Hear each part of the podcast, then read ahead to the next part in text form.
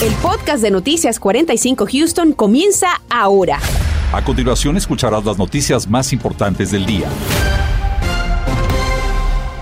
Este día nuestra compañera Daisy Ríos habló frente a frente con el jefe de la policía de Houston, Troy Finner. En la entrevista lo cuestionó sobre el tema de la inseguridad pública, el aumento de los homicidios y también las estrategias policíacas para tratar de detener esta ola. Esto fue lo que respondió ante esta problemática que mantiene preocupada a toda la comunidad. Daisy, muy buenas tardes. ¿Qué tal compañeros? Muy buenas tardes. Buenas tardes a nuestra audiencia. Les cuento, nos sentamos a conversar por espacio de 20 minutos con el jefe de policía Troy Finner. Aquí algunas de sus respuestas. La violencia impera en la ciudad de Houston, así es percibida la situación por muchos ciudadanos. Y es que crímenes como homicidios, el robo de catalizadores y robos en viviendas, así como incidentes de ir al volante, son la constante. El jefe Troy Finner nos explica la estrategia que implementa.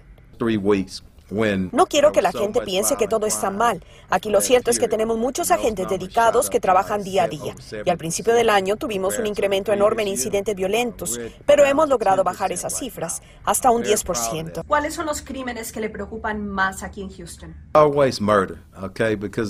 Los asesinatos, porque realmente no hay cómo reparar la pérdida de una vida. Cuando un ciudadano muere en un hecho violento, cualquier crimen que lastima a nuestra comunidad nos obliga a trabajar unidos. Dijo que buscan más recursos de inteligencia, pero que también se necesita que se amplíe la cárcel del condado para mantener a los criminales más peligrosos, especialmente ahora con el robo de catalizadores. Dijo también que se necesita colaboración a nivel estatal para crear programas de combate a este crimen que toma fuerza. Uh, catalytic converters. When you take that away, you take that profit margin away. Hablamos también de los agentes caídos en cumplimiento del deber. A quienes matan a los agentes les decimos que van a estar en la cárcel y por mucho tiempo. Procederemos contra ellos con todo el rigor de la ley. Hablamos de la situación con los agentes que se sienten poco valorados en su trabajo al detener a los criminales, que más tarde son liberados por los jueces. Claro que nos afecta, especialmente la moral de los agentes, quienes arrestan a los criminales, pero yo les recuerdo nuestro juramento de servir. Muchos de esos agentes no solo contemplan, pero la realidad es que se están retirando a paso acelerado, creando un déficit de agentes. Muchos se retiran porque es el tiempo. Sí tenemos un déficit, pero estamos también activos con la academia. Ahora mismo están por graduar. 174 cadetes que pronto estarán en las calles de Houston. Los homicidios se han incrementado un 10%. Hasta hoy se contabilizan 116. Fina nos explicó también qué debe de hacer la gente para protegerse y no convertirse en víctima. No queremos exagerar con lo que sucede en Houston. La realidad es que sí hay crimen, pero es así en las ciudades grandes. Es un reto. Tampoco queremos decirle a la gente que se encierre y deje de vivir, pero sí les pedimos que sean prudentes a la hora de salir. Estar vigilantes y hacer lo que pueden para cuidarse.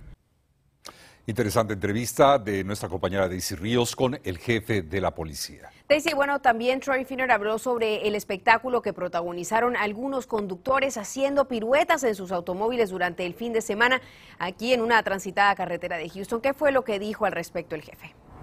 Marcela, te cuento que básicamente lo que ha dicho el jefe es que van a proceder legalmente en contra de aquellas personas que están participando en los llamados bloqueos de carreteras o street takeovers que continuamente están sucediendo, especialmente durante el fin de semana y que están causando graves problemas, no solamente a la hora del tráfico, el tránsito eh, de la gente que, bueno, pues está a exceso, algunos de ellos a exceso de velocidad, otros eh, manejando por estas áreas y de repente estos bloqueos, pues imagínense tener eh, que estar participando participando de una situación que puede poner en riesgo hasta la vida misma, no solamente de quienes lo protagonizan, sino también de quienes eh, pues eh, ven afectado su rutina por ese tipo de situaciones. Dijo, vamos a proceder imponiendo cargos en contra de estas personas cuando sean identificados. Hasta aquí mi reporte, regreso con ustedes. Bueno, mientras tanto, la falta de acceso a un documento de identidad se ha convertido en un verdadero problema para la comunidad inmigrante y de bajos ingresos aquí en el condado Jarrera. Efectivamente, y una organización local está buscando solucionar este problema ofreciendo una forma de identificación alternativa. Pero, ¿en qué consiste? Daniel Tucho nos pone al tanto de este documento y nos dice además cómo lo podemos obtener. Adelante, Daniel. Daisy se acomoda el peinado para salir bien en la foto. Es la primera vez en sus 13 años viviendo en este país que sonríe para un documento de identidad. Ahora pues me siento un poquito más segura, un poquito más libre. Y aunque solo se trate de una tarjeta de biblioteca, es lo más cercano, asegura, de salir de las sombras. Alegre porque ahora por lo menos voy a decir, ok, si existo en este país. Y así como ella, residentes indocumentados o de bajos ingresos que no pueden tener acceso a un documento oficial como una licencia de conducir o ID, podrán tramitar desde ahora esta tarjeta que les servirá como una identificación ante algunas autoridades. Sí, con el Departamento del Alguacil es válido ahorita. También el, Sistema de Salud del Condado Harris está aceptando esta tarjeta de librería. Por ahora, la policía de Houston no les ha confirmado si es que aceptarán esta forma de identificación. ¿Les ha dicho por qué no está aceptando esta tarjeta de biblioteca? Pues esa es la excusa que nos ha dado, que ya está aceptando las matrículas consulares. Y alguna otra preocupación que él tiene es acerca del robo de identidad. Y llenar este formulario es muy sencillo, lo encuentras aquí en la misma biblioteca y solamente te piden tu información personal. Una vez que lo llenas, se lo das a la persona encargada. Ellos van a verificar que la información que les diste es correcta. Una vez que lo hacen, muchas gracias, te van a dar de vuelta ese formulario con una tarjeta que la vamos a dar a la persona que nos va a tomar la fotografía. Y aquí viene la parte más importante porque va a ser la identificación que tanto están pidiendo los activistas en pro de los derechos de los inmigrantes. La tarjeta te llega por correo a tu casa. Daisy hizo el trámite, que es completamente gratuito y en español. Asegura que a partir de ahora reemplazará su pasaporte por esta tarjeta. Claro, da un poquito más de seguridad. Te para un policía, eh, a veces te piden un ID. No anda uno cómo identificarse, entonces ahora pues espero que ellos lo acepten también y que digan, ok, esto es válido. En una conferencia de prensa, activistas celebraron lo que ellos llaman una victoria para la comunidad inmigrante. Nosotros somos el condado número uno en deportaciones y lo seguimos siendo. Entonces, esto es a causa de que a veces los policías paran a, las personas y piden identificación y cuando ellos no pueden presentar un método de identificación son arrestados. Para obtener una de estas tarjetas solo debes acercarte a una de las 26 bibliotecas del condado de Harris. Daniel Tucho, Noticias, Univisión 45. El gobierno quiere agilizar los procesos del Departamento de Inmigración y para ello algunos casos podrían ser desestimados. Interese, ¿cuáles son? Además, la juez del condado, Harris Lina Hidalgo, ofrece noticias alentadoras con respecto al control de la pandemia por el COVID-19 en la región y anuncia que las segundas dosis de las vacunas de refuerzo ya están disponibles. Continuamos con el podcast de Noticias 45 Houston.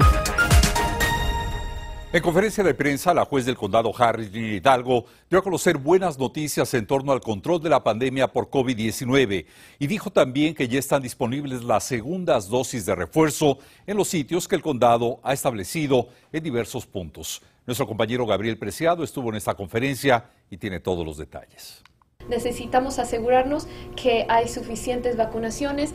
Fue una conferencia rápida y directa en la cual la juez del condado enfatizó que desde mayo del 2020 el condado tiene muy buenas noticias el día de hoy respecto a las hospitalizaciones en las salas de cuidados intensivos, ya que en 25 meses de la actual pandemia el condado Harris ha llegado a su número más bajo en dichas unidades y esto hay que celebrarlo, pero no bajar la guardia ya que en este momento al otro lado del mundo, en regiones de Asia, la situación se complica y eso es como una onda elíptica y no sabemos cómo puede afectarnos en los próximos meses, pero hoy estamos preparados, tenemos vacunas, tenemos pruebas y refuerzos. Por cierto, la juez incitó a quienes califiquen para obtener un refuerzo a que se lo apliquen, ya que la FDA aprobó recientemente la aplicación del segundo booster y manifestó que en el condado ya se cuenta con suficientes vacunas para ello y están disponibles. Pero ¿quiénes pueden aplicarse un segundo refuerzo?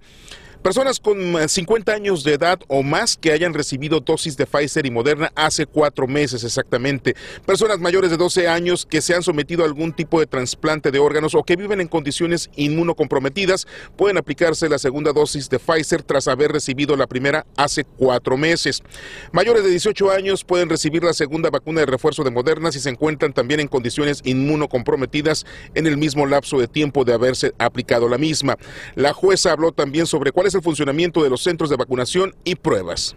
Aún hoy día nuestras sedes de vacunación están disponibles. Dependiendo de la sede, puede encontrar una sede que está disponible los siete días de la semana. Tenemos distintos horarios. Sí se ha reducido el horario en las sedes de vacunaciones donde hay menos eh, demanda, se, ha, pedido menos la vacuna, pero a medida que veamos más personas em, presentándose para recibir la vacuna, pues vamos a extender los horarios nuevamente.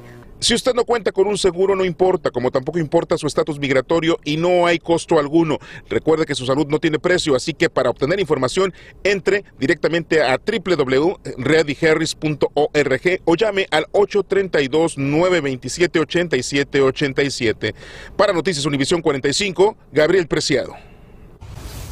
Ya comenzamos a ver los primeros efectos del plan del gobierno Biden para desatrasar los procesos migratorios. Entre las medidas que están tomando está desestimar casos migratorios que no son prioritarios. Así que nos vamos a enlazar con el abogado de inmigración, Eliud Zavala, para analizar este tema. Bienvenido. Eliud, empecemos. Te pregunto lo siguiente, ¿qué casos caen bajo el concepto de baja prioridad? Sí, muy buenas tardes. Las prioridades que estamos viendo hoy en día Ah, están basadas en un memorándum que salió también el septiembre del año pasado y estamos hablando de tres prioridades que vienen siendo ah, la más alta, peligros a la seguridad nacional, ah, que vienen siendo como actos de terrorismo, ¿verdad? También estamos hablando de la segunda prioridad, que es peligro para la seguridad pública aquí en los Estados Unidos, en cuestiones de crímenes serios, ¿verdad? Que se hagan aquí en los Estados Unidos. Y la tercera prioridad, que es la más baja, viene siendo cuando es un peligro para la seguridad que está en la frontera. Esto estamos hablando de personas que entraron